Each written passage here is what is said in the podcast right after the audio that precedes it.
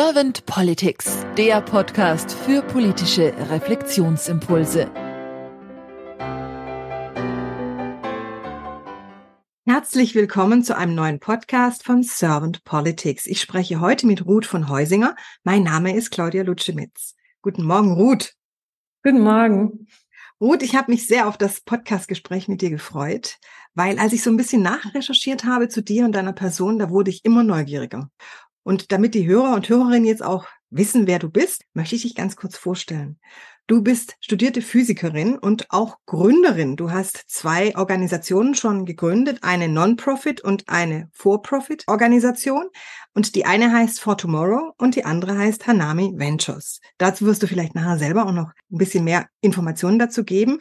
Und ich habe es so verstanden, dass dein Herz sehr für den Klimaschutz schlägt und auch, dass wir diesen menschgemachten Klimawandel effektiv stoppen können. Daher For Tomorrow, wo du auf der Non-Profit-Ebene agierst und tätig bist. Und euer Ziel ist, so habe ich es verstanden, die Transformation zu beschleunigen, die Umwelt zu schützen und lebenswerte Zukünfte oder die lebenswerte Zukunft zu schaffen. Ich bin mir nicht ganz sicher, ob man da Plural oder Singular nehmen muss, ob es die Zukunft oder die Zukünfte sind. Sag doch du mal selbst erstmal was zu deinen beiden Organisationen, die du gegründet hast, Ruth. Ja, vielen Dank für die Vorstellung. Genau, ich habe als erstes For Tomorrow gegründet vor jetzt äh, gut drei Jahren. Und wir nutzen ein politisches System, den europäischen Emissionshandel, und machen diesen zugänglich, so dass alle Menschen dieses System mit beeinflussen können. Also die Menschen können an uns spenden. Das ist eine Non-Profit-Organisation, wie du ja schon gesagt hast, also eine gemeinnützige Organisation, kriegt dann auch eine Spendenquittung und auch wieder einen Teil zurück vom Staat. Und wir nutzen dann diese Spenden und gehen in diesen verpflichtenden europäischen Emissionshandel und kaufen dort die Emissionsrechte weg.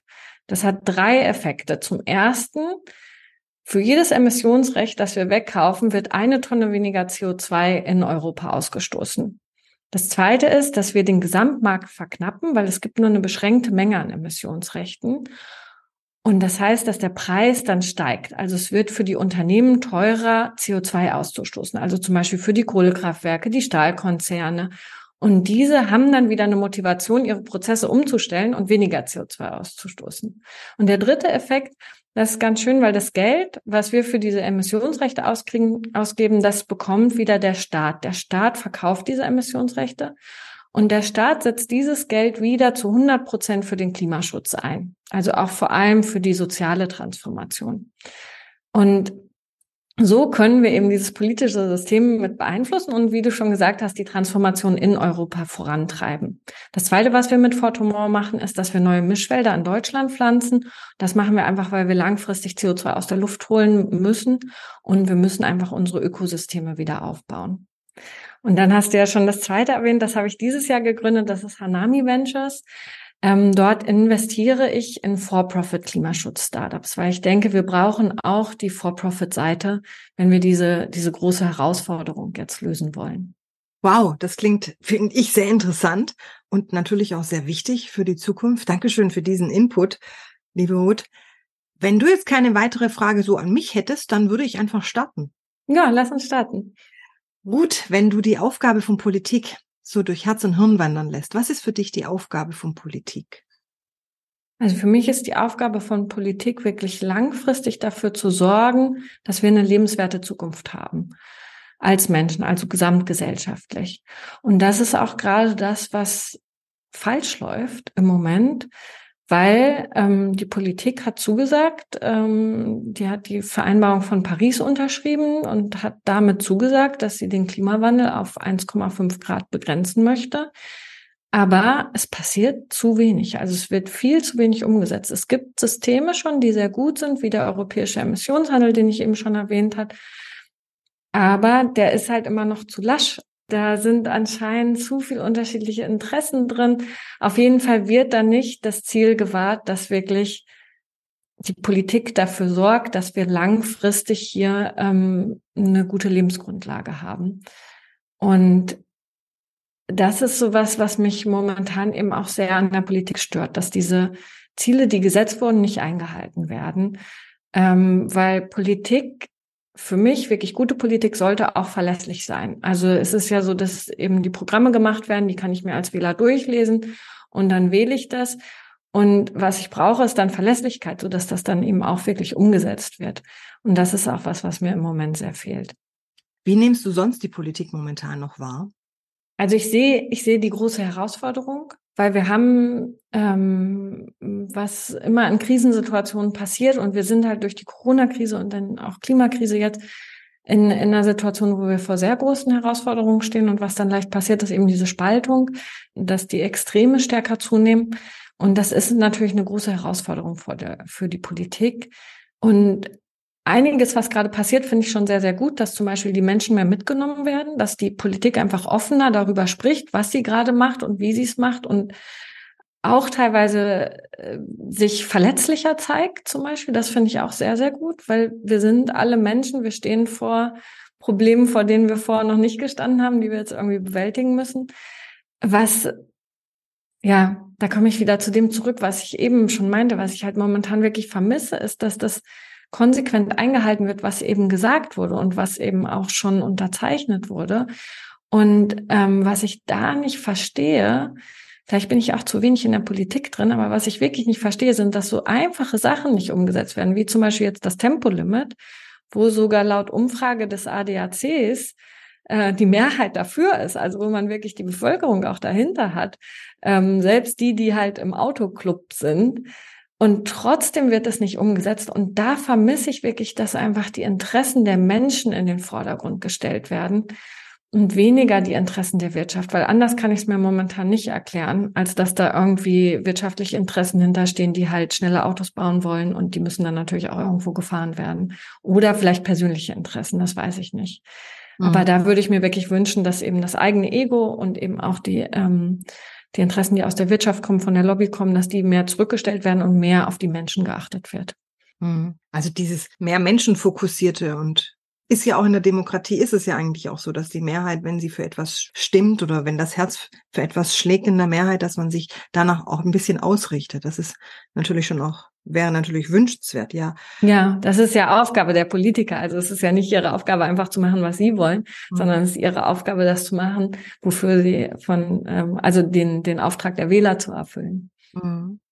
Wenn du so weitere Wünsche für die Politik der Zukunft so andenkst, was wären denn noch weitere Wünsche von dir für die Politik der Zukunft?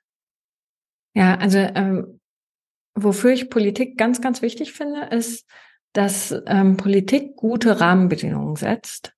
Und das ist halt auch was, was in der Vergangenheit ähm, leider nicht so gut gelaufen ist, ähm, wenn man sich anschaut, ähm, es gibt diesen Begriff der Externalitäten, positive wie negative Externalitäten, also Kosten, die ich auslagern kann. Wenn ich halt zum Beispiel ein Unternehmen gründe, irgendwelche Kosten, die ich verursachen kann, zum Beispiel wenn ich CO2 ausstoße, aber nichts dafür zahlen muss. CO2-Ausstoß verursacht Kosten für die Gesamtgesellschaft. Und wenn ich als Unternehmen nichts dafür zahlen muss, dann lagere ich diese Kosten quasi auf die Gesamtgesellschaft um. Und da ist Politik in der Pflicht, durch Rahmenbedingungen dafür zu sorgen, dass diese Kosten eben nicht umgelagert werden. Und auf der anderen Seite auch wieder, dass die, die halt positive Effekte für die Gesellschaft schaffen, zum Beispiel ähm, Waldbesitzende, ähm, der Wald hat äh, ganz viele positive Effekte für die Gesellschaft, die aber momentan noch nicht vergütet werden.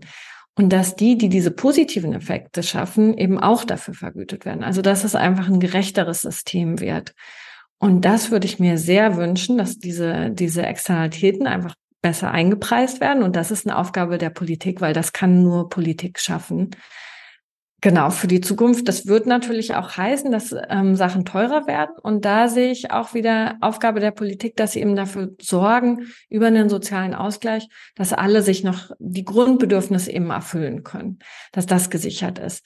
Zum Beispiel, wenn man ähm, die Warenkosten einpreist. Es gibt ja jetzt ein paar Supermarktketten, die das schon gemacht haben, wo man dann eben die Preisschilder sieht, wie teuer bestimmte Produkte dann einfach werden würden, sowas wie Rindfleisch zum Beispiel wird, ich glaube, dreimal so teuer werden. Da gibt es verschiedene ähm, Berechnungen, je nachdem, wie viel man mit reinberechnet.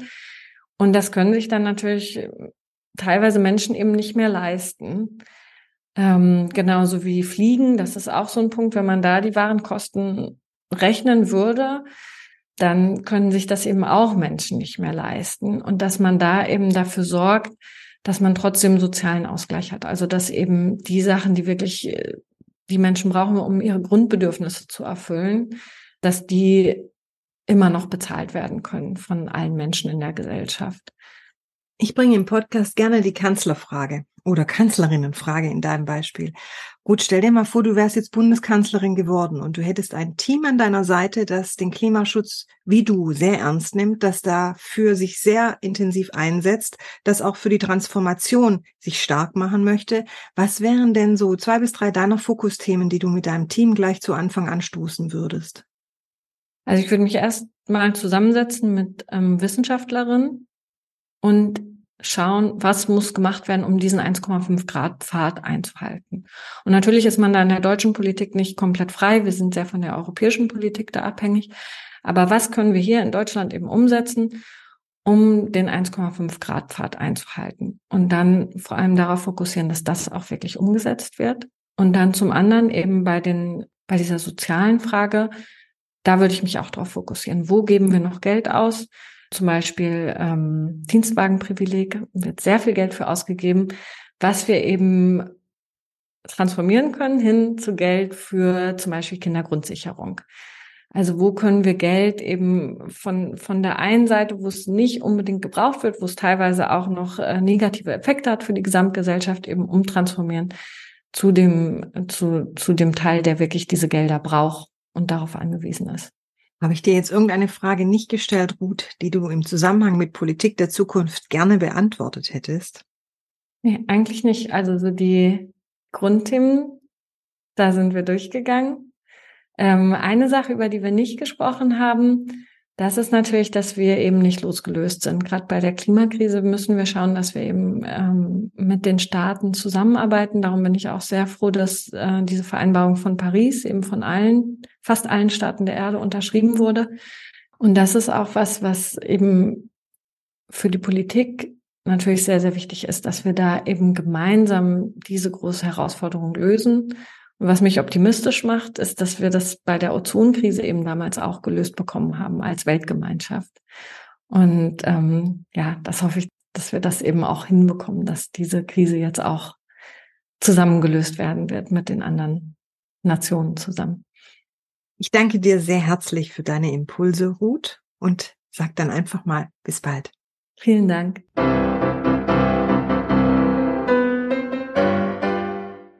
Servant Politics gibt's auf Spotify, Apple Podcasts und überall, wo es Podcasts gibt. Abonniert uns gerne und hinterlasst uns eine Bewertung. Servant Politics, der Podcast für politische Reflexionsimpulse.